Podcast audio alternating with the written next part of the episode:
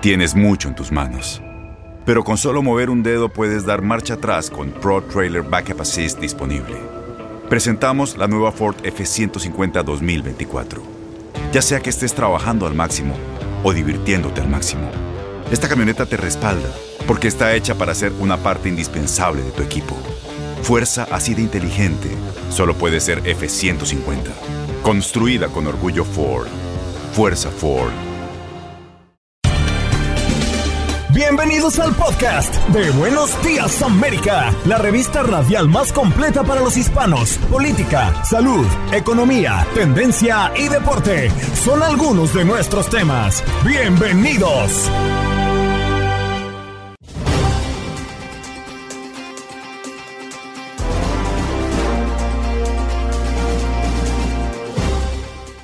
Hola, soy Andreina Gandica y este es el podcast de Buenos Días América. En nuestro programa de hoy conversamos con Mili Herrera, analista política demócrata, e Israel Ortega, analista político de Agencia Libre, para hablar de Ron DeSantis. Presenta oficialmente su candidatura a la nominación republicana para las elecciones presidenciales del 2024. El doctor Mejía Torres para hablar hoy de los hijos consentidos. El doctor Danilo Barco, neurólogo conocido mejor en las redes sociales como el doctor sin estrés, para hablarnos del microestrés. ¿Qué es y de qué manera genera desequilibrio mental? En los deportes, Aldo Birol Sánchez para hablar de la NBA que está a punto de caramelo esperando se concrete la final de la conferencia este y también nos habló de la NHL porque los Panthers de Florida alcanzaron llegar a la final y disputar la Copa Stanley. También nos habló del fútbol internacional y el fútbol mexicano. Hoy una fecha muy importante en el calendario. ¿Qué pasó? Las noticias relevantes las historias destacadas, el resumen de lo más importante. Estos son los titulares. El esperado anuncio presidencial de DeSantis se opaca por una prolongada y repetida caída de Twitter Space. Pagos federales que están en vilo a inicios de junio, Seguro Social, Medicare, cupones de alimentos. El gobierno federal debe emitir pagos importantes en la primera semana de junio para cuando se le agotaría el dinero si el Congreso no eleva o suspende el límite de que el país puede tomar prestado, lo que se conoce como el techo de la deuda. Esta semana fue presentado en Washington, D.C. el Plan Migratorio Dignidad en 2023, patrocinado por las congresistas María Elvira Salazar y Verónica Escobar. La iniciativa, según las autoras, busca activar un debate por ahora estando en ambas cámaras e incluye una vía de legalización para ciertos indocumentados que llevan tiempo en Estados Unidos. Nos vamos a Chicago porque albergues abarrotados, así es el panorama que se vive por la masiva llegada de migrantes. Chicago propone albergar de manera temporal a cientos de migrantes en un colegio comunitario del Northwest Side. Sin embargo, algunos vecinos de la zona rechazan esa idea. La 35 semana de la flota inició este miércoles 24 de mayo con el arribo de los barcos de la Guardia Costera y de la Armada a la ciudad de Nueva York. Los eventos se celebrarán hasta el lunes 29 de mayo, cuando se conmemora el Día de los Caídos, Memorial Day. También en otras noticias también le contamos que desalojan un campamento construido por migrantes tras el mortal incendio ocurrido en Ciudad Juárez, en México. Las autoridades obligaron a los inmigrantes a dejar el campamento que se les había instalado desde hace dos meses fuera del Instituto Nacional de Inmigración para trasladarse a una nueva carpa. Muere a los 83 años de edad Tina Turner, la reina del rock and roll, tras una larga enfermedad en Suiza, así lo confirmó su representante. En otras noticias, en medio de un tiroteo que continúa bajo investigación policial, un joven de 21 años resultó herido de bala. Esto ocurrió en Nueva York y el incidente se produjo ayer miércoles. Y en información eh, deportiva, hoy se juega la gran final de ida del fútbol mexicano a las 10 de la noche, tiempo del este. Los Tigres recibirán a las Chivas. Lo vivirás a través de nuestra sintonía y nuestro canal de YouTube.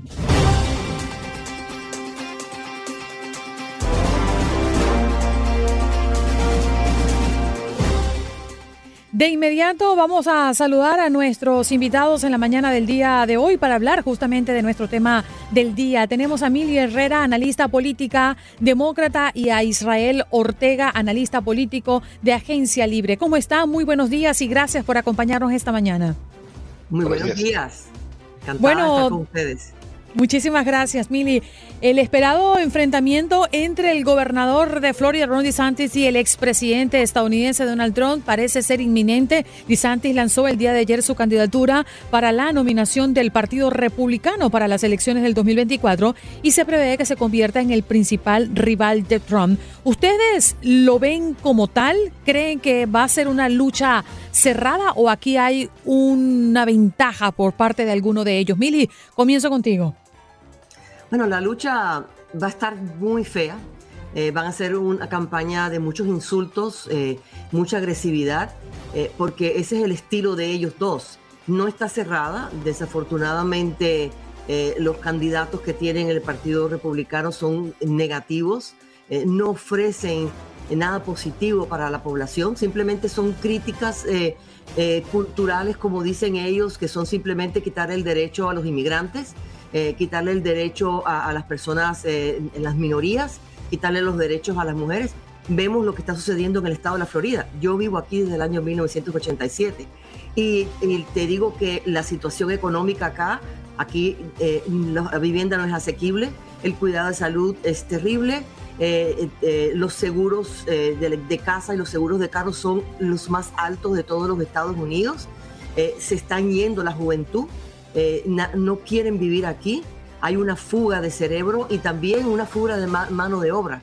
Las industrias en este momento, por las leyes que pasó y que impulsó el, gobernador desastre, eh, porque eh, así se le, se le llama aquí, el gobernador desastre es un desastre de lanzamiento, un desastre de mandato, eh, no tenemos en la industria de la construcción, la industria de la agricultura, que es el 30% de nuestra economía, eh, la, industria de los servicios de hoteleros y turísticos, que ahí es donde trabajamos los inmigrantes cuando recién llegamos a este país.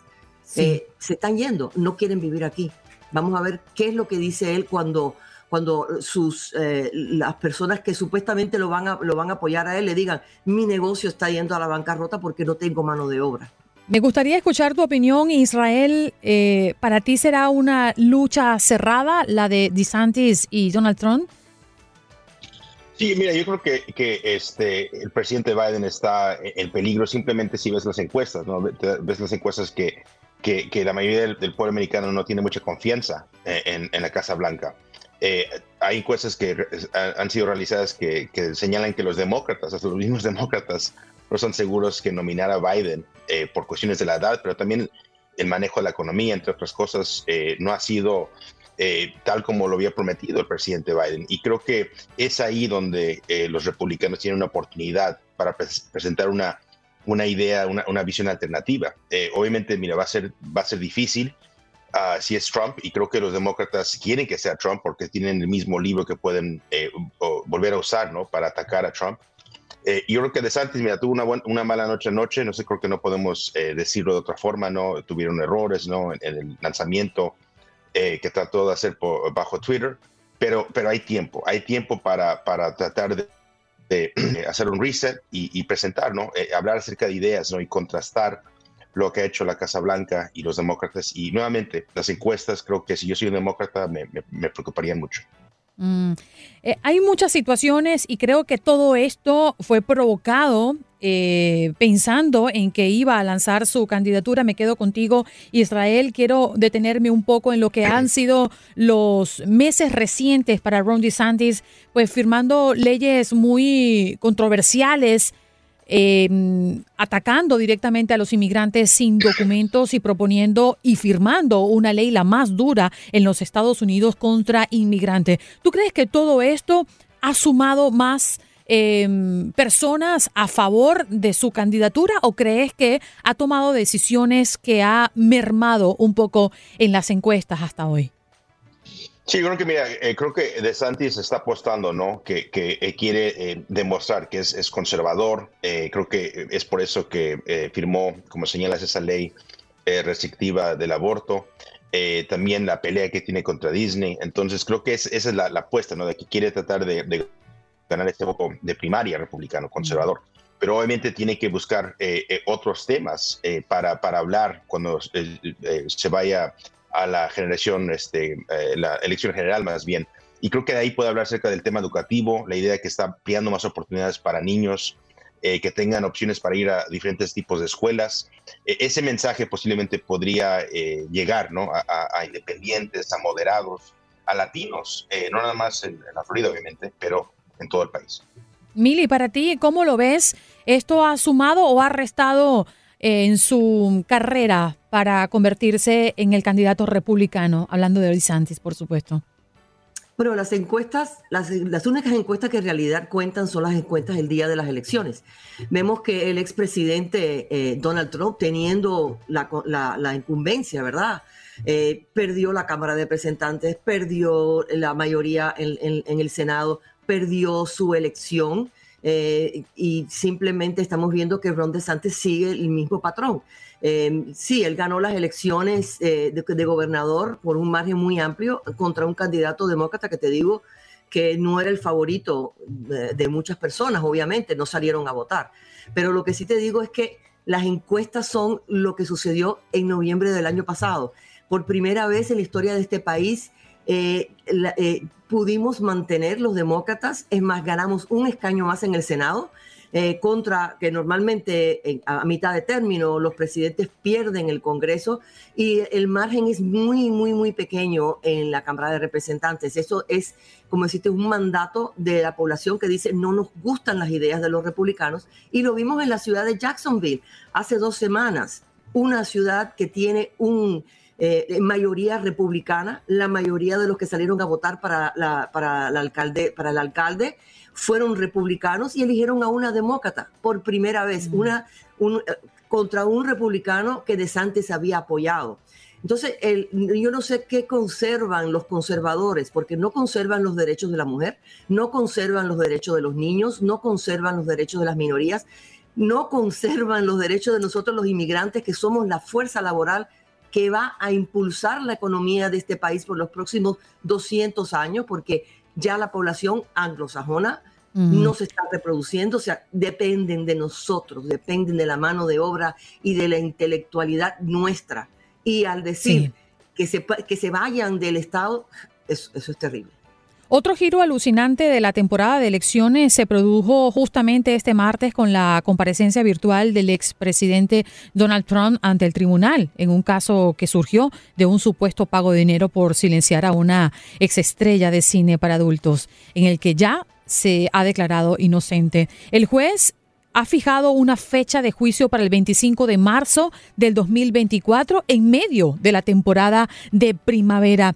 Eh, voy contigo, Israel. A mí me llama mucho la atención porque pareciera que los tiempos para Trump son un poco oscuros y turbulentos. Tiene que ocuparse de su campaña, pero también tiene que ocuparse de defenderse. ¿Cómo lo ves tú? No, sí, así es. Efectivamente, creo que eh, esa es la ventaja ¿no? que, está presentando eh, De Santis, ¿no? de que él no tiene esa drama, no, no está la, la, expectativa ¿no? de que podría ser este, eh, tener eh, eh, encarcelado, ¿no? Como, como tal lo, ve el expresidente Donald Trump. Y creo que es eso, ¿no? La forma en cómo el expresidente, ¿no? ha tenido tantas, tantos problemas legales, ¿no? Es, uno de los temas, ¿no? Si, si las encuestas republicanos citan eso, ¿no? De que, el expresidente Donald Trump tiene, tiene muchos problemas legales y eso creo que posiblemente va a ser algo explotado, ¿no? Por Ron, Ron DeSantis. Pero mira, eh, eh, hay, una base republicana, como sabemos, que, va a apoyar a Donald Trump, pase lo que pase. De hecho, vimos que las, en las encuestas subió en apoyo eh, cuando tuvo el primer caso, ¿no? hace un par de meses en Nueva York. Así que eso es la dinámica, ¿no? Que, actualmente está, está viviendo el Partido Republicano. ¿no? no puede dejar a Donald Trump, pero sabe que es, es, una apuesta, ¿no? Que están haciendo, ¿no? Quedándose con Donald Trump, sabiendo las complicaciones legales que él tiene. Mili, me quedan 30 segundos. ¿Cuál es tu opinión al respecto? Mira, yo creo que eh, los republicanos eh, tienen un problema muy grave con sus candidatos eh, y muchos de ellos van a hacer lo que hicieron en Jacksonville y van a votar por Joe Biden en el 2024. Bien, muchísimas gracias Mili y muchísimas gracias Israel por estar esta mañana con nosotros y compartir sus puntos de vista con referencia y a propósito de mm, esta noticia que ha sido la noticia del día y de las últimas horas acá en los Estados Unidos. Ron DeSantis, el gobernador de Florida, pues definitivamente y de una manera ya retardada porque muchos esperábamos esto hace semanas atrás, su postulación de cara al mm, Partido Republicano y las elecciones presidenciales del 2024. Gracias por estar con nosotros. Muy buenos días, gracias. Feliz día. Mili Herrera, analista política demócrata, acompañándonos y dándonos su punto de vista, e Israel Ortega, analista político de Agencia Libre. Ron DeSantis presenta oficialmente su candidatura a la nominación republicana para las elecciones presidenciales 2024 y nosotros lo analizamos aquí en Buenos Días América.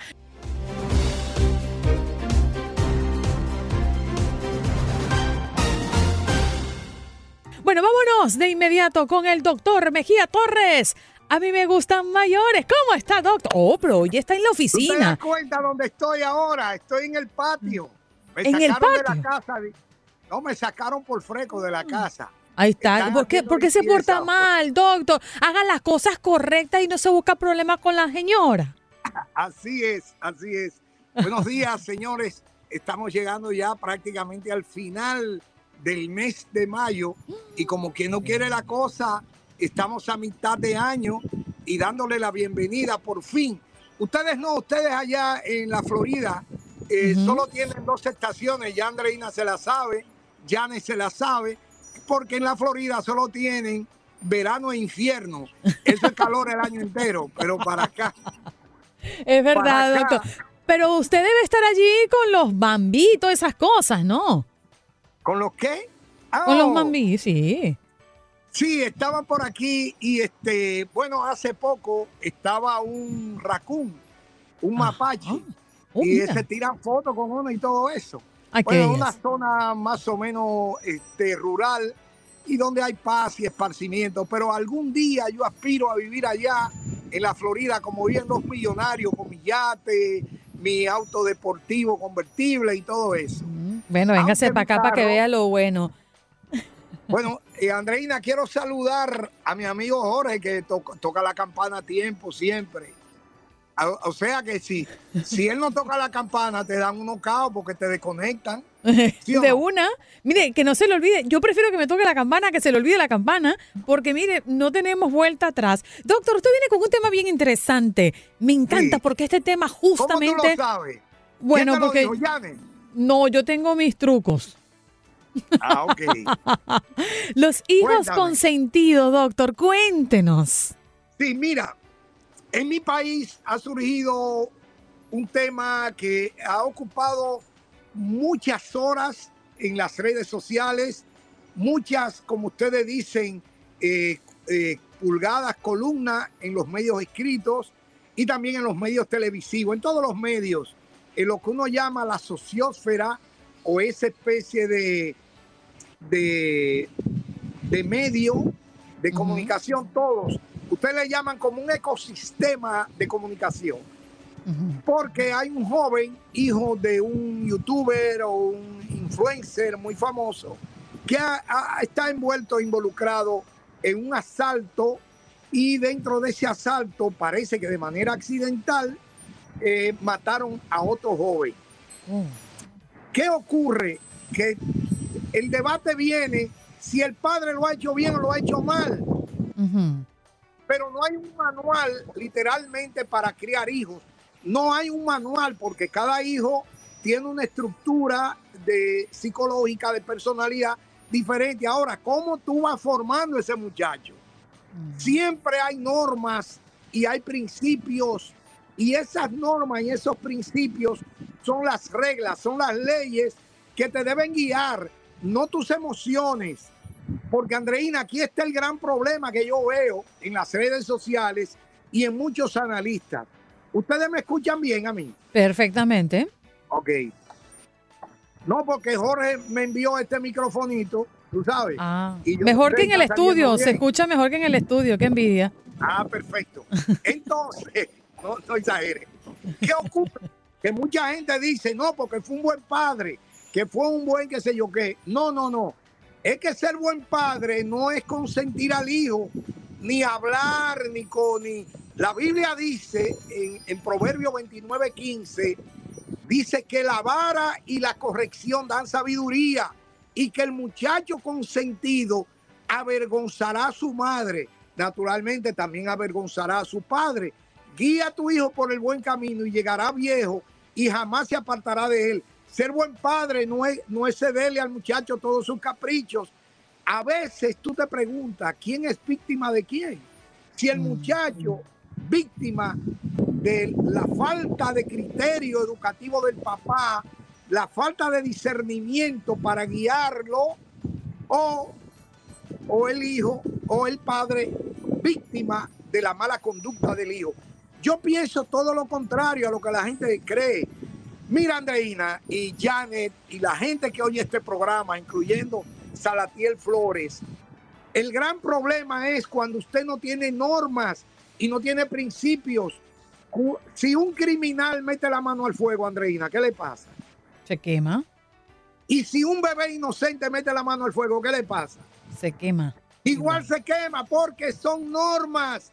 Nosotros decimos que las reglas son las normas que deben guiar cualquier comportamiento, cualquier modelo que tú vayas a seguir.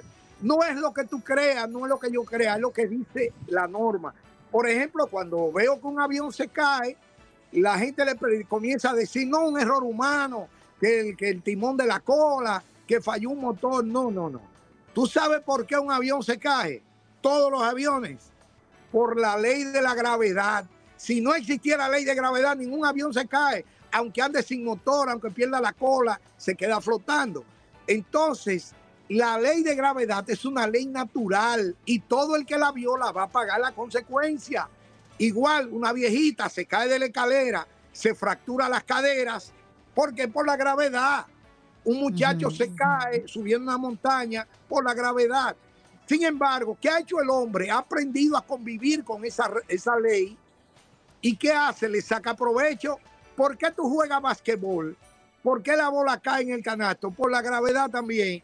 ¿Qué han hecho los hombres del campo? Que hacen eh, como conexiones eh, hidráulicas y bajan el agua por gravedad desde grandes montañas a la zona de cultivo. Es decir, el hombre ha aprovechado la ley de gravedad y no pelea contra ella. Cuando nosotros nos guiamos por leyes, por normas en este caso lo que somos cristianos, y eso es lo que debe regir la conducta y la educación de nuestros hijos. No es que mi hijo me dice, ah, yo quiero beber a las 12 de la noche y anda gastando dinero y el papá pagándole bebida. Está fomentando en el hijo una conducta irresponsable. Pero yo le voy a decir algo. Doctor, uno de los grandes desafíos como padres en los tiempos actuales es la sociedad y el entorno. Y le voy a explicar a qué me refiero.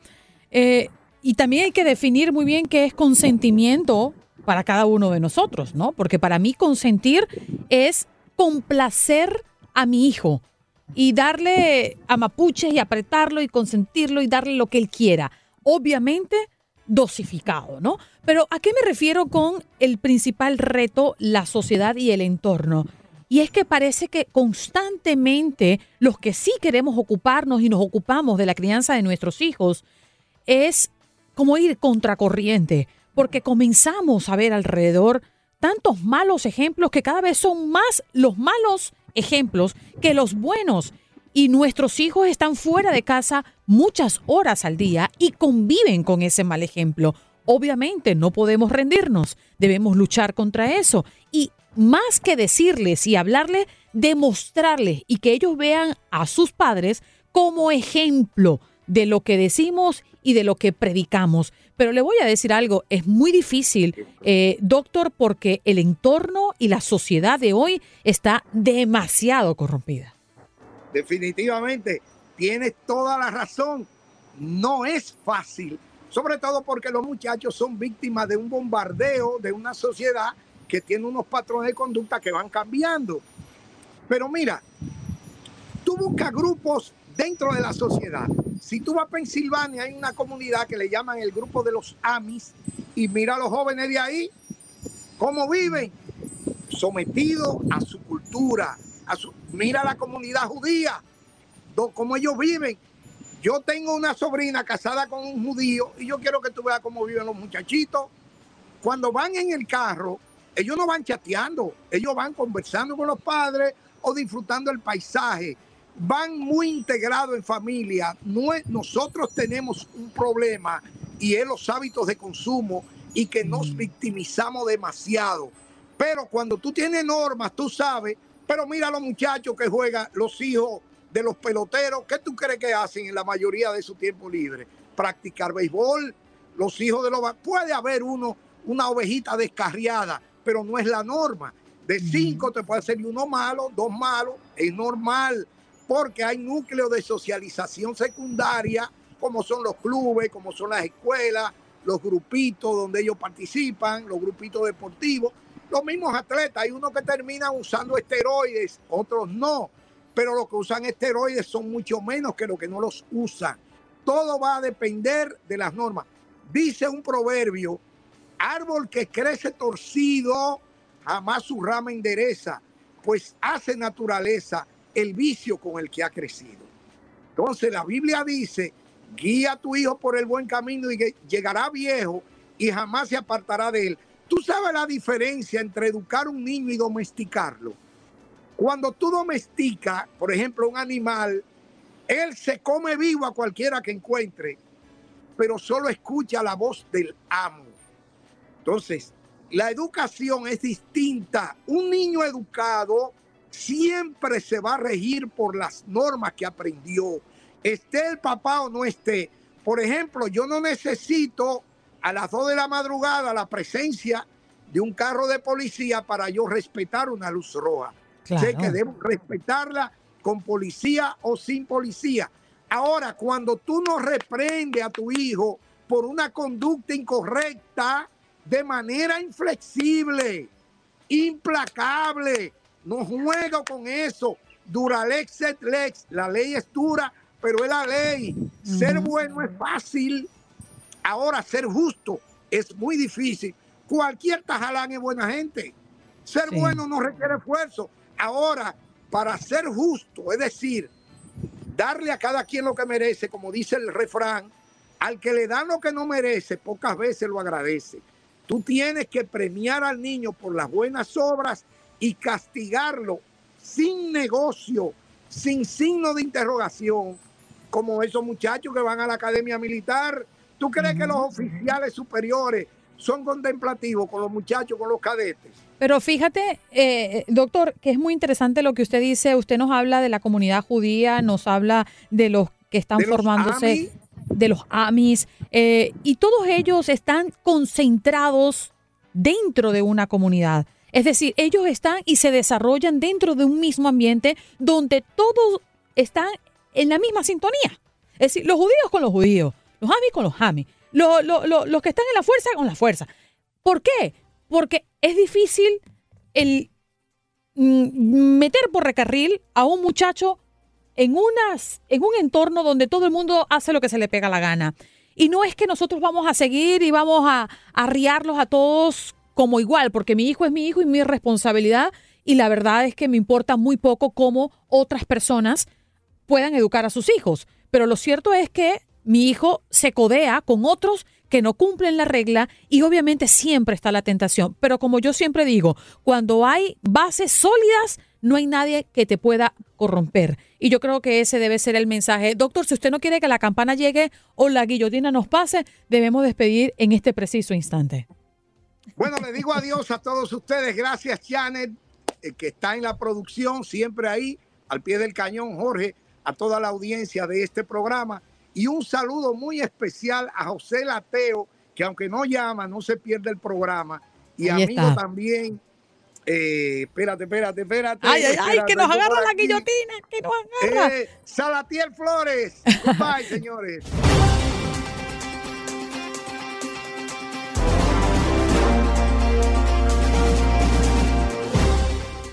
Bueno, vámonos de inmediato con nuestro próximo invitado. Él es el doctor Danilo Barco, neurólogo conocido como el doctor sin estrés, médico especialista en manejo del estrés y síndrome eh, de Burnout y así enfermedades psicosomáticas. ¿Cómo está, doctor sin estrés? Ando aliviada hoy, no tengo estrés para nada, ¿eh? Andreina. Ahora sí, perfecto, doctor. Ay, Andreina, a mí me da mucha alegría saludarte a vos y a Janet. ¿Cómo están? ¿Con estrés o sin estrés? Eh, sin estrés, porque usted llegó y eso se nos los quita ya inmediato. ¿Pero qué es el microestrés? Ya le habíamos dado una introducción a nuestro tema, doctor. Andreina, espérate que no me puedo concentrar en esta entrevista porque tengo una ropa que poner a lavar en el Londres cuando llegue a la casa. También tengo que cambiarle el aceite a la camioneta. Tengo que mandarle un giro a mi hermana a Colombia. Espérate que no me pude hacer peluquear. Ese sonido de allá me está estresando. Eso es el microestrés, eso es el microestrés, Andreina. ¿Y eso es porque no nos concentramos o qué? Básicamente son cositas, mira, para poder entender el microestrés vos tenés que entender que vos tenés una mente consciente, una subconsciente y una inconsciente. En este caso, la mente inconsciente trabaja aún más que la mente consciente. Lo que pasa es que no lo percibimos. Es como cuando llega esa chica a la reunión familiar y a vos no te cae bien y esa chica como que le sonríe a tu pareja, entonces como que vuelve a hacer el pasar, como que... mm, y tú, y tu pareja te pregunta, ¿cómo estás, amor? Y tú, bien, estoy happy. Y al ratito por el WhatsApp, quiero irme ya. ¿Sí me entendés? Todo eso que nos está inquietando y que puede ser tareas del día a día, ¿no? Ay, de que tengo que hacer la comida y no he pasado por el hijo y no he hecho esta actividad y tengo que ir, eh, pues, a hacer todo esto. ¿Cómo nos afecta? Porque a veces no somos conscientes de todo esto que tenemos y que nos está provocando, pero sí nos puede estar afectando la salud. Mira, Janet, te altera tu sistema nervioso autónomo.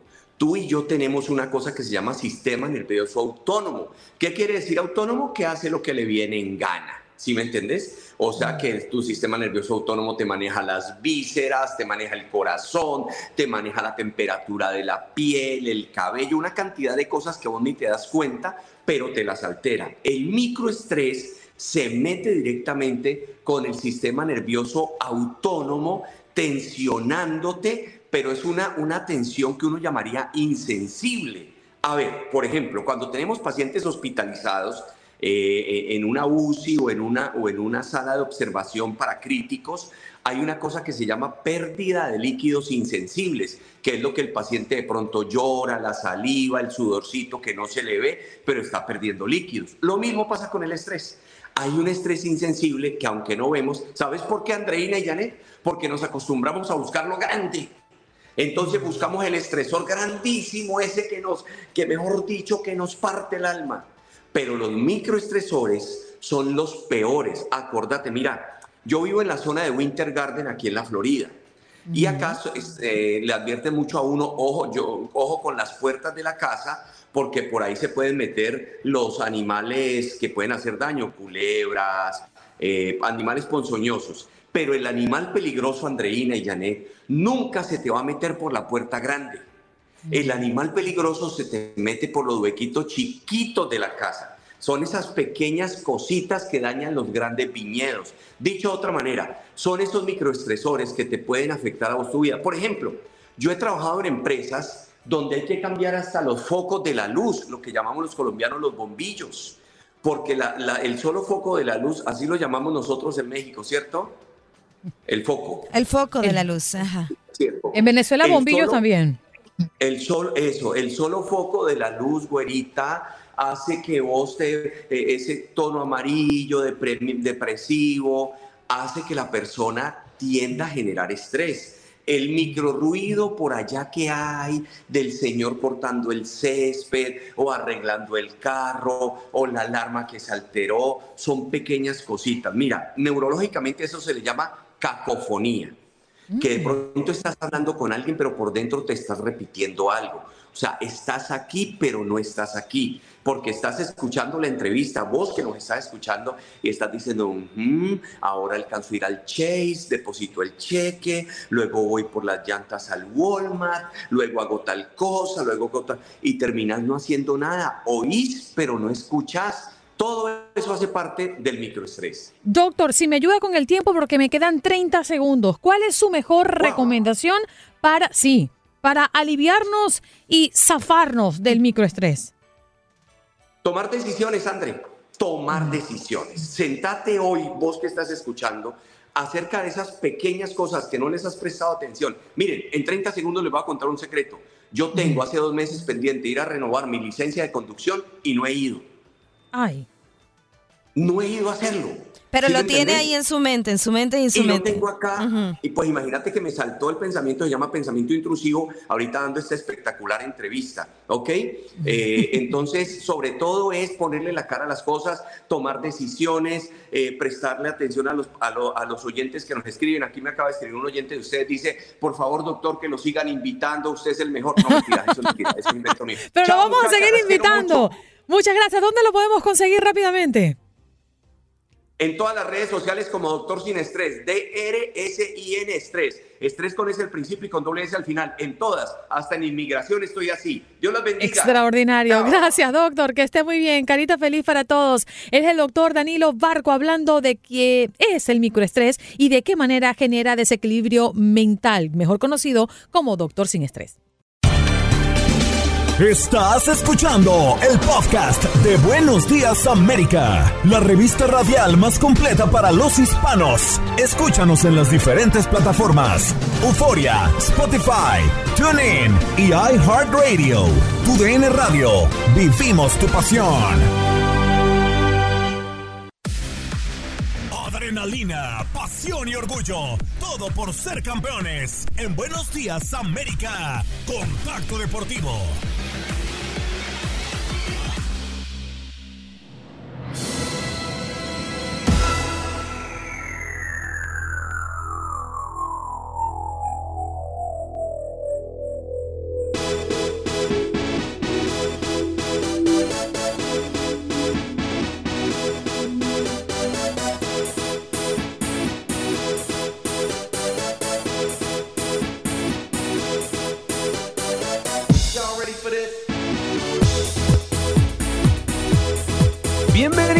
Bienvenidos, a este primer contacto deportivo para hablar de lo que pasará el día de hoy, que posiblemente ya, ya tendremos un campeón de la conferencia del Este, al igual que ya los dos invitados para la gran final de los playoffs de la NBA. A las 8 de la noche con 30 minutos tiempo del Este, el conjunto de los Celtics estará recibiendo la Miami Heat.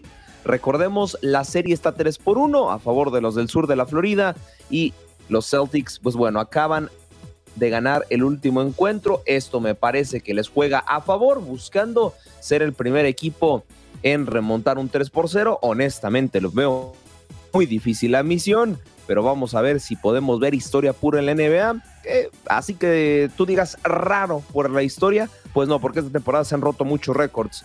Entonces no sería tan raro que otro récord se vuelva a romper. Los Lakers, eh, vámonos ahora con información referente a otras franquicias y en el conjunto de Los Ángeles, pues podrían, eh, podrían, perdón, venir muchos cambios, eh, independientemente del buen desempeño que tuvieron.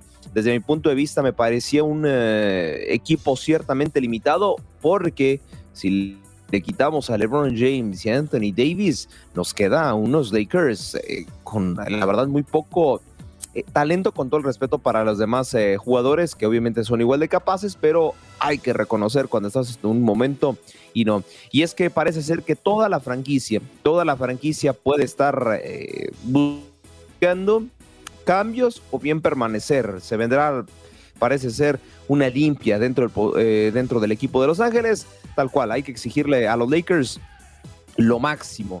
Por ahí también el futuro de LeBron James es ciertamente incierto. Al principio había dicho que no pensaba en el retiro. Hoy las declaraciones son diferentes. Parece ser que no le quedaría mucho tiempo jugando en el eh, básquetbol eh, profesional. Sea cual sea su decisión, la verdad es que ha hecho un futuro increíble. Y vamos a retomar un tema referente a esto de, de Los Ángeles, los movimientos que podría tener. Vamos a tomar un tema que lo tocamos hace, no les miento, yo creo que en enero o febrero, porque era un rumor sumamente fuerte. Recordemos que en enero se movieron las fichas dentro del NBA.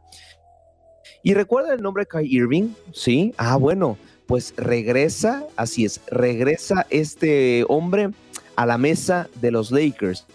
¿Por qué digo esto? Porque en ese entonces, enero-febrero, platicamos el tema de que Anthony Davis no podría estar 100% contento en la franquicia de Los Ángeles y esto lo podría aprovechar Kai Irving porque es, eh, pues bueno, es del punto de vista bueno de LeBron James.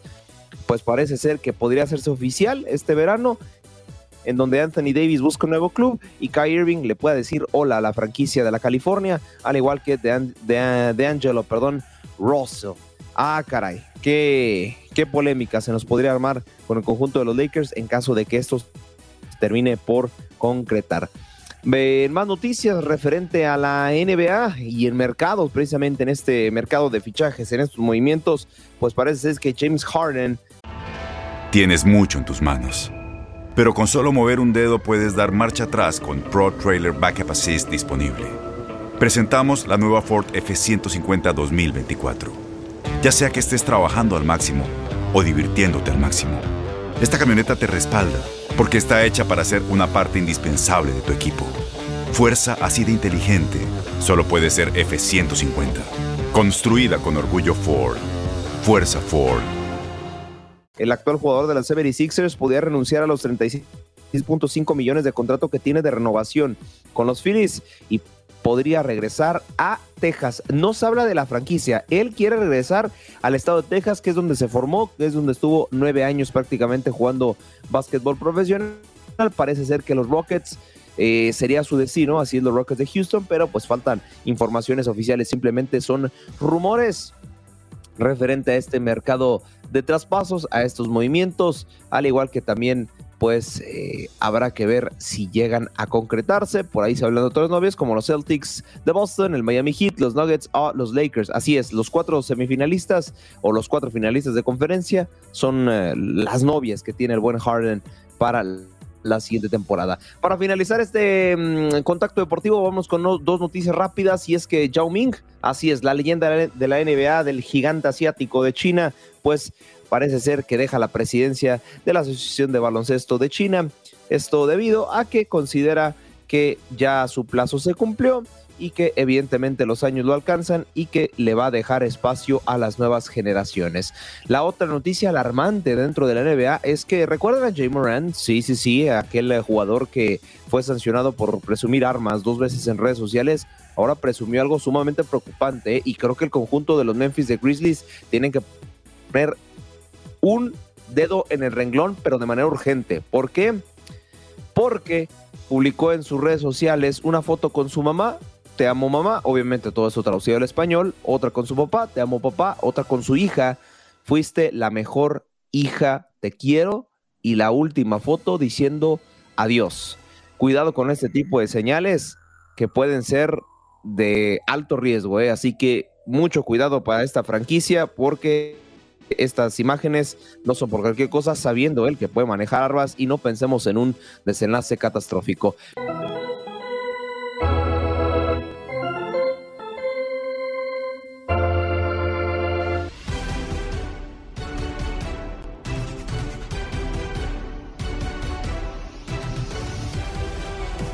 Y bienvenidos, bienvenidos al octavo arte. Lanzamos la pelota y pegamos un hit para tener casa llena porque hay actividad en la Major League Baseball.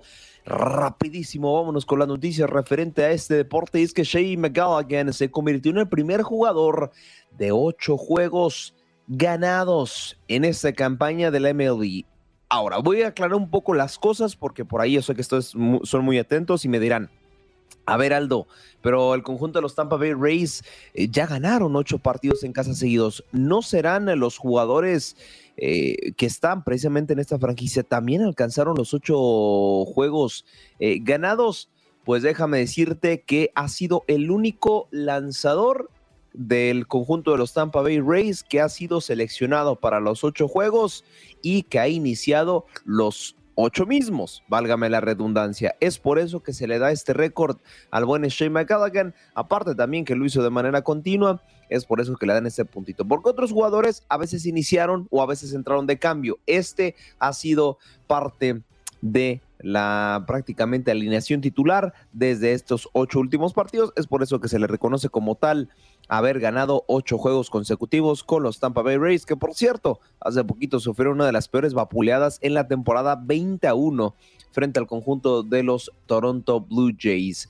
En más información, vámonos con un poco de física, ¿eh? para que venga aquí les enseñamos de todo. Eh, pues el buen John eh, Durán registró un picheo de más de 104 millas por hora en la temporada, rompiendo récord, siendo prácticamente el segundo lanzamiento más fuerte en toda la temporada. Eh, eh, válgame la redundancia, el más fuerte ha sido de 104.6 millas por hora. Este fue de 104. La verdad, una marca sumamente impresionante y gracias a Dios no terminó impactando en la humanidad de cualquiera de los jugadores porque, bueno, esa velocidad, ay, por lo menos sí te lleva al hospital por una advertencia impresionante. En más noticias referente a la MLB, simplemente actualizar el caso de José Altuve, que ya regresó a los campos, ya regresó de hecho en el partido pasado de los Houston Astros, eh, pero también abandonó el mismo juego de, ayer. Algunos decían que se resentía de su lesión sufrida en el Clásico Mundial de Béisbol y no, ya salió el médico del equipo a aclarar las cosas y dice que se sintió enfermo, que ya por eso no pudo seguir en el terreno de juego y que lo sacaron por precaución y porque era lo más indicado. Ojalá de verdad volvamos a ver en esa, este grandísimo jugador venezolano. La verdad, para mí es uno de los líderes deportivos de los Houston Astros y reitero, ojalá de verdad lo veamos de regreso muy pronto. Parece ser que el eh, partido del día de mañana de los Houston Astros ya estará disponible. Dejamos, dejamos el béisbol y vámonos rapidísimo a algo que comenté en el primer titular y es que hoy, hoy podía ya definirse la final de la Stanley Cup, de la final de la NHL. Ya las Panteras de la Florida ganaron 4 por 3 a los Huracanes de Carolina, inclina la balanza 4 por 0, ya esta se definió, las Panteras se proclaman como campeones de la Conferencia del Este y estarían ya jugando la gran final de la Stanley Cup. Del otro lado, Las Vegas Golden Knights buscarán enfrentarse a las Estrellas de Dallas. Aquí, a diferencia del NBA, ya se ha hecho historia. Ya se han remontado marcadores de 3 por 0 ya lo han hecho en tres ocasiones desde el formato actual hasta el formato antiguo antes de los 2000. Así que aquí no habría ningún récord que romper, así que el conjunto de Dallas buscará hacer historia hoy a las 8 de la noche tiempo del este, remontarle el partido a los Golden Knights o por lo menos llevarse una victoria en caso en caso de que hoy Dallas gane se podría definir la llave hasta el sábado ¿eh? tomarían descanso el viernes viajarían a Dallas y se definiría el día sábado si es que el conjunto de los Caballeros Dorados de Las Vegas logran hacer una buena actuación. Ahora dejamos también el hockey, vámonos con lo que está pasando hoy en día en el tenis, porque Paula Badosa se estará em, eh, perdiendo el Roland Garros debido a una fractura en una vértebra. Desafortunada noticias para esta atleta, que bueno, la vamos a extrañar en dicho torneo y también vamos a repasar un poco lo que será la actividad clasificatoria. Ya estamos a nada de cerrar las actividades clasificatorias y hablar ya de lo que será la ronda 1, la ronda 2 y la ronda 3. Pero bueno, el día de hoy, en estos momentos, en, el, en, el, individual femenino, discúlpeme, desafortunadamente, justo acaba de finalizar y María Camila Osorio, la colombiana, acaba de perder frente a Mirra Adreva, la bielorrusa, dos sets a cero. Desafortunadas noticias para el tenis latino, pero en en el individual a masculino en estos momentos, pues tenemos presencia argentina a todo lo que da y también presencia chilena. Renzo Olivo le va ganando precisamente el segundo set a Shan Yusheng y no, bueno, actualizando el marcador que se me lo acaban de cambiar, es que Shang Yusheng se acaba de llevar este primer set, desafortunado, ¿no? Del otro lado, Albot, el eh, nacido en Rumania, se está enfrentando a Camilo Hugo, otro argentino que también va perdiendo el primer set 15 a 0. Del otro lado, eh, eliminado, desafortunado también para Facundo Vanguis, se perdió dos sets a uno frente a Pedro Martínez, el español. También en otro duelo finalizado ya, el eh, argentino Thiago Austin Tirante se impuso dos sets a uno al eh, suizo Dominic Stricker. Finalmente, en más actividad latina, el eh, chileno, ya prácticamente a dos minutos de iniciar el partido, Alejandro Tavilo se estará enfrentando a su similar italiano Andrea Babasori, en lo que vendrá siendo esta ronda clasificatoria del Roland Garros. Bienvenidos, bienvenidos a este contacto deportivo para hablar de lo que es la Major League Soccer, la actividad que tuvo precisamente la copa de esta liga, la US Open Cup. Se llevó ya a cabo y dejó clasificados algunos equipos sorpresas, ¿eh? sorpresas para mí en este torneo. Pero vamos a repasar poco a poco lo que pasó en esta jornada. Y ella les comentaba quiénes habían clasificado. El Cincinnati había hecho lo propio frente al conjunto de los Toros Rojos, el Inter de Miami, Houston Dynamo y el LA Galaxy se clasificaron a la siguiente ronda. Vamos a hacer un pequeño mm, énfasis en lo que pasó en el clásico del tráfico porque, bueno, ya sabemos que el conjunto de los Black and Gold está preparando su partido, precisamente, está preparando el partido de la gran final de la CONCACAF Champions League, que por cierto lo vivirán a través de nuestra sintonía. Y una, la Major League Soccer le dijo, tú prepárate para la final, cariño, no juegas este fin de semana, te pospongo tu partido, pero la US Open Cup, pues eres totalmente libre porque en una semana jugarás tu final. Steve Kerundo lo dice, ¿sabes qué? No quiero arriesgar jugadores porque ni siquiera mandó a la, titular y a las reservas. ¿eh? Mandó a la sub-20 a competir frente al LA Galaxy y termina por llevarse el partido del conjunto de la Galaxia 2 por 0. Con una cierta polémica porque Ricky Push eh, obviamente gana su primer clásico del tráfico y se lo celebra a la 32-52 en nombre de la porra del LAFC. Se lo celebra a lo estilo Messi. Levanta su playera con su dorsal y se lo restrega a la afición. Eh, de los Black and Gold. Pero bueno, después de su victoria, habló precisamente en conferencia en prensa este jugador español referente a la victoria en el Clásico del Tráfico. Bueno, es un trofeo igual, creo que depende de cómo lo quieras afrontar. Ellos lo han querido afrontar de una forma, nosotros de otra como una final y nos lo hemos llevado. Creo que nos lo merecemos y, y muy contento de ganar mi primer clásico tráfico. Bueno, muy contento por el gol, dar las gracias al equipo porque creo que estamos trabajando muy bien las últimas semanas. Sí que es verdad que últimamente estamos un poco tocados mentalmente y esto está haciendo pues que algunos partidos cuando nos meten el primer gol luego nos cuesta mucho reaccionar, pero bueno, creo que lo vamos a tirar adelante y estamos eh, muy unidos más que nunca. Ahí están las declaraciones de Ricky Push referente pues a lo que pasó en este clásico del tráfico, su primero ganado y le, le mandó una ligera indirecta, ¿eh? pues critica que el LAFC haya mandado a su equipo sub-23 a competir eh, eh, en la US Open Cup, le dice pues nosotros sí le tomamos seriedad a este, a este partido. Bueno, polémicas declaraciones del español. El más actividad el día de ayer hubo doble campanada porque el Pittsburgh Riverhound y el Birmingham Legion dos equipos de la US Soccer League.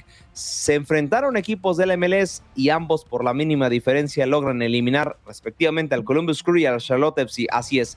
Pittsburgh Riverhound y Birmingham Legion son dos equipos de la USL que jugarán cuartos de final de la US Open Lo mismo pasó en Chicago Fire, que se impuso 2 por 0 a Austin FC, y Real Salt Lake se impuso por la mínima al Colorado Rapids. ¿Cómo se jugarán los cuartos de final de esta competencia? El Real Salt Lake se medirá ante el LA Galaxy, Cincinnati hará lo propio frente a Pittsburgh, y el Birmingham hará también recibirá al Inter de Miami. Para finalizar, Chicago Fire se medirá ante el Houston Dynamo. Estos partidos se jugarán la semana de julio, la primera semana práctica Así que bueno, vámonos con más noticias ahora referentes a selecciones nacionales porque eh, arranca el día de hoy la actividad del premundial femenil sub-20 y después del tremendo fracaso que hizo México en prácticamente casi todas las categorías, pues eh, la técnica Ana Galindo, así es, busca hacer un mejor papel. De hecho, este premundial. Escuchemos sus declaraciones.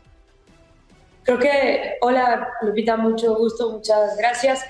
Eh, creo que el boleto es, un, es algo por lo, que, por lo que, claro, venimos a competir, pero el mayor reto que tenemos es llegar a la final y ganarla. Ese es, ese es uno de los objetivos que tenemos y estamos trabajando para ello, para poder obtener el boleto, estar en la final y ganar.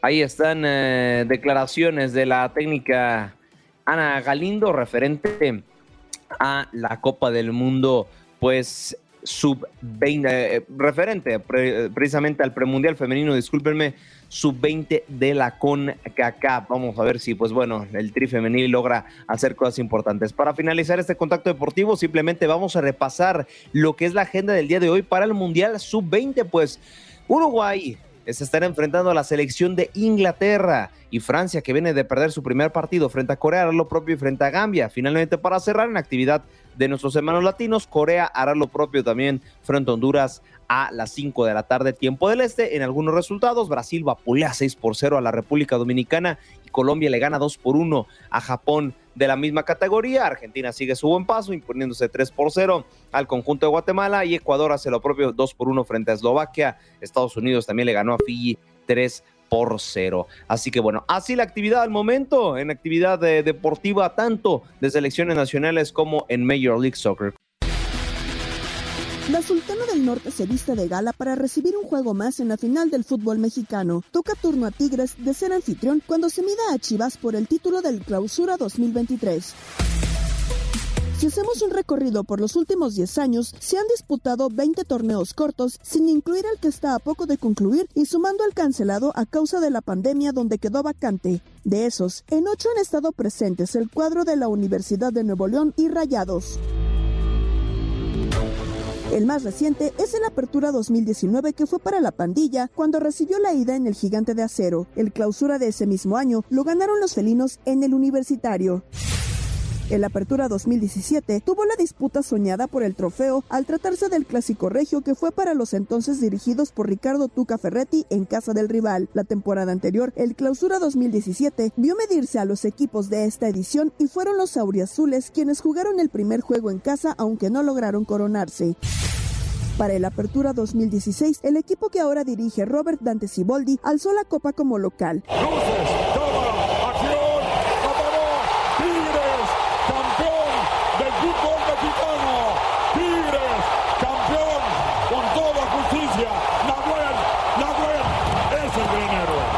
Una campaña antes, los albiazules fueron campeones.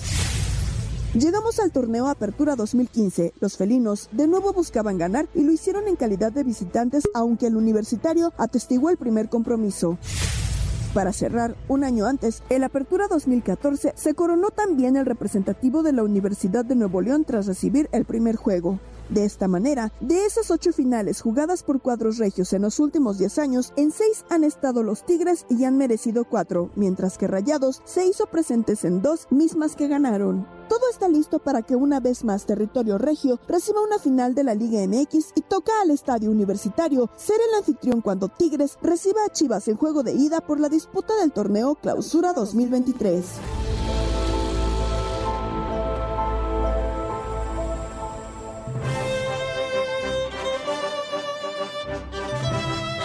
Ay, qué bonito himno, qué bonito himno, porque se jugará la gran final del fútbol eh, mexicano. Como recordatorio nada más, hay las estadísticas, Monterrey ha jugado dos y las dos las ha ganado, ahí nada más lo pongo eh, de bote pronto. Pero bueno, vamos a discutir lo que pasará el día de hoy entre las Chivas Rayadas del Guadalajara y el conjunto de los Tigres de la Universidad Autónoma de Nuevo León. Esta será la segunda vez que se vean las caras en la gran final ya lo habían hecho anteriormente en 2000, eh, prácticamente en 2017, cuando Chivas fue campeón. Y recuerdo que ese partido llegan al volcán totalmente como víctimas. Tigres era favorito total en este enfrentamiento. Y bueno, el conjunto del Guadalajara se iría 2 por 0 al frente, pero bueno, Tigres se volvería a conectar de buena manera y terminaría por llevarse la eliminatoria. Chivas y Tigres se han visto las caras cuatro veces en eliminatorias de liguilla. Esta final, que será la cuarta, la anterior que fue la final del 2017. Y si nos remontamos a liguillas anteriores, en los cuartos de final del eh, Apertura 2011, se vieron las caras y Chivas se lo llevó en el global 4 por 2. Y si nos vamos todavía más atrás, hubo unos cuartos de final en el eh, Clausura 2007, en donde también Chivas vuelve a repetir la dosis y se lo lleva por global de 6 a 3. O sea, en conclusión, Tigres nunca le ha ganado a Chivas una eliminatoria desde torneos cortos. Si lo dije bien, Tigres nunca le ha ganado a Chivas exactamente en torneos cortos, así que bueno, vamos ahí a, ver si logran seguir con la estadística. Ayer se llevó a cabo el Día de Medios y quien habló fue el estratega felino Robert Dante Ciboldi, que está feliz de haber llegado a esta final. No, bueno, me siento muy feliz, me siento privilegiado. Eh, teniendo esta oportunidad que, el club, que la directiva de Tigres me dio y que confió en este proyecto. Y corto, eh, pero, pero bueno, eh, saben que, somos de casa y, y, bueno, me siento muy orgulloso de estar en este equipo y disfrutándolo mucho, disfrutándolo mucho, sin duda que el rival es un gran rival que tiene todos los méritos para estar en esta instancia, al igual que nosotros, y, este, y bueno, eh, disfrutándolo mucho en cada instante, porque es, una eh, situación que me toca vivir muy importante. Ahí están las declaraciones de Robert Dante Siboldi referente a esta gran final que la vivirán precisamente la ida a través de la sintonía de Turner Radio. Habló, también, perdón, en su contraparte Belko Paunovic, que considera un gran logro eh, haber conseguido estas instancias. desde luego, eh, un gran evento, un gran eh, acontecimiento, porque todavía no es un logro. Llegar a la final sin ganarlo, obviamente, no es lo mismo por lo tanto, eh, sí estoy contento, más que nada agradecido al grupo de jugadores y a todo el club que hemos trabajado durante estos seis meses muy duro. Como dijiste, hemos venido todos nuevos, la dirección deportiva, yo incluido, y algunos jugadores también. Y, la verdad es que desde el primer día hubo una gran sincronización en todo lo que hacíamos y íbamos a, a paso acelerado. Por lo tanto, llegar a la final obviamente es, es un gran logro Ahí están las declaraciones de Belko Paunovic. Les reitero, hoy a través de nuestra sintonía y nuestro canal de YouTube, Chivas estará visitando a los Tigres a las 10 de la noche, tiempo del este, 9 del centro y 7 del Pacífico. Para que lo tengan y lo anoten en su agenda y obviamente el domingo les tendremos grandísima cobertura. No les tenemos el partido, pero les tendremos gran cobertura. Ahí estaremos algunas personas en la concentración de Tigres, en la concentración de Chivas, en la Minerva, etcétera, etcétera, llevándoles esta gran cobertura. Con esta información estamos cerrando nuestro cuarto y último contacto deportivo. Conectamos con nuestra base en Houston.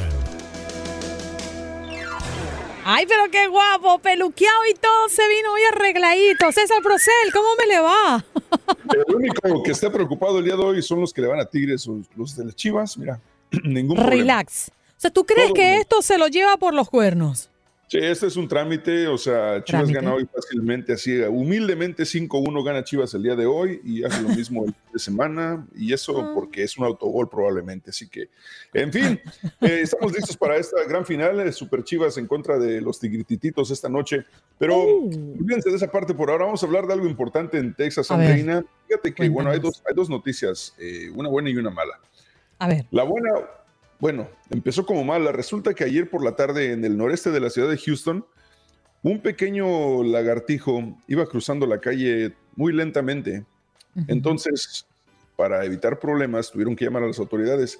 Resulta que este pequeño lagartijo era un lagarto de más o menos 10 pies de largo, que iba muy campante cruzando la calle cerca de un centro comercial en la zona del noreste de Houston, ahí por el Bellway 8. Y, este, y bueno, tuvieron que llamar a, una persona que se encarga de precisamente atrapar este tipo de, animales eh, silvestres, ¿no?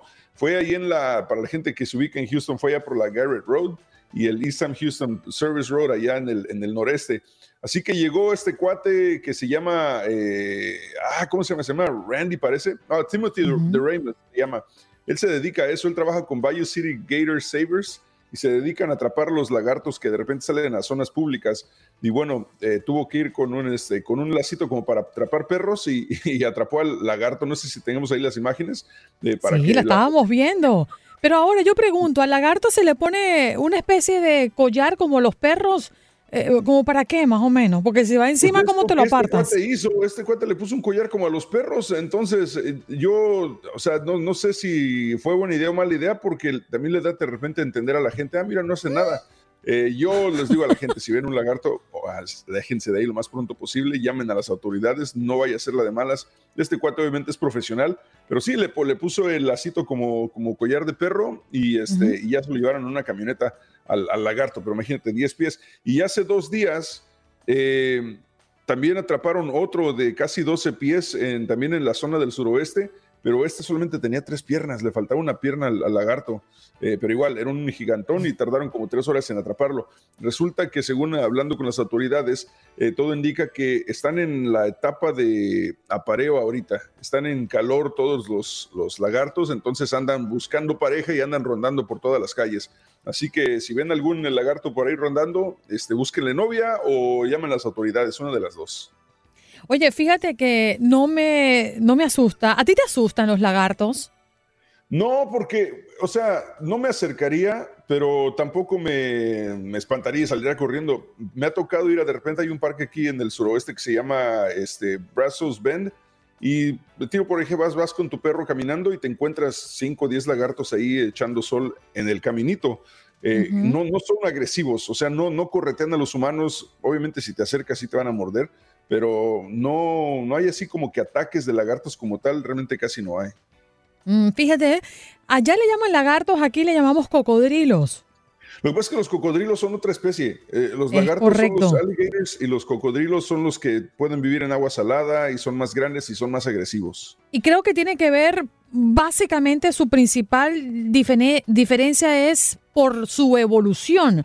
Eh, los lagartos tienen una línea evolutiva que comparten con las serpientes con los amnisfénidos, los últimos reptiles alargados, generalmente sin extremidades, y los cocodrilos tienen otra diferente que los relacionan con las aves, con los dinosaurios. No, creo que por allí viene como el, la principal diferencia entre ellos. Sí, probablemente. O sea, los, cocodrilos, eh, tengo entendido, tienen la cabeza más redonda y incluso, incluso la boca más redonda, el hocico más redondo, y los lagartos son más alargados y te digo, son menos agresivos y regularmente viven en, ríos, en pantanos, en agua dulce, vaya, y los cocodrilos son más de agua salada también. Entonces, por eso los hace más peligrosos. De repente puedes estar en una, en una zona, en una selva y, donde hay mar y encuentras cocodrilos en agua salada. Entonces, es, la diferencia. Eh, obviamente, vas a lugares como Costa Rica y si te encuentras cocodrilos en ríos también. Hay todo tipo de estos animales, pero digo, ¿para, ¿para qué meterte en problemas? Mejor evitarlos, dejarlos solitos y cada quien por su lado, ¿no? Mira, también dicen que los lagartos pueden sacar su lengua. Mucho. Ah, no sé. No sé. No sé, no sé, no sé con qué tipo de lagartos. A mí de lo único, a mí de lo único que me dijeron, cuídate, son de las lagartonas, pero yo no sé de qué estaban hablando. No te voy a meter en problemas, César, quedaste como, como ponchado. Yo no digo nada, yo mira. Calladito te ves más bonito. Mejor háblanos de enganchados, porque en un ratito nos vamos contigo. Claro que sí, enganchados a las 10 de la mañana hora del centro por TUDN 93.3 FM en Houston. Eh, también toda la información de todo la encuentras en Euforia eh, a través de la aplicación de TUDN y ahí estaremos al pendiente el día de hoy esperando a que las Chivas ya le pongan cinco goles a Tigres esta noche. Ay, mira eso. Bueno, hoy César se va con un aprendizaje. Los lagartos pueden sacar su lengua, a diferencia de los cocodrilos que no la pueden sacar. Esa es una de las grandes diferencias entre los lagartos y los la, la, cuestión aquí es que no sé cuándo es broma y cuándo ya no es broma contigo, ¿Por Qué? Por eso, mira, yo soy una mujer seria. Yo, soy una mujer seria. no, no, no, yo estoy hablando científicamente cuidado hablando. Con las lagartonas, cuidado con las lagartonas, amigos. Este, digo, especialmente a los amigos que le van a Chivas, digo, la afición más guapa del mundo, entonces oh. ten cuidado con las lagartonas. Eh, Jorge, cuidado con las lagartonas, amigo. Ah, Jorgito no le teme ni a Dios. Gracias, César. Un abrazo. Tengan buenas tardes. Allí está César Procel y buenos días también, porque todavía no hemos terminado el día. Está como una de nuestras oyentes que dice, feliz viernes, feliz fin de semana. Momento, estamos a jueves, calmados, calmados. Sabemos que es un fin de semana largo, pero está aquí, dice. Gracias por acompañarnos en nuestro podcast. Buenos días América. Y recuerda que también puedes seguirnos en nuestras redes sociales. Buenos días AM en Facebook y en Instagram. Arroba Buenos días América. AM. Nos escuchamos en la próxima. Boost Mobile tiene una gran oferta para que aproveches tu reembolso de impuestos al máximo y te mantengas conectado. Al cambiarte a Boost, recibe un 50% de descuento en tu primer mes de datos ilimitados. O, con un plan ilimitado de 40 dólares, llévate un Samsung Galaxy A15 5G por $39.99. Obtén los mejores teléfonos en las redes 5G más grandes del país. Con Boost Mobile, cambiarse es fácil. Solo visita boostmobile.com. Boost Mobile, sin miedo al éxito. Para clientes nuevos y solamente en línea, requiere AroPay. 50% de descuento en el primer mes requiere un plan de 25 dólares al mes. Aplican otras restricciones. Visita Boost Mobile para detalles.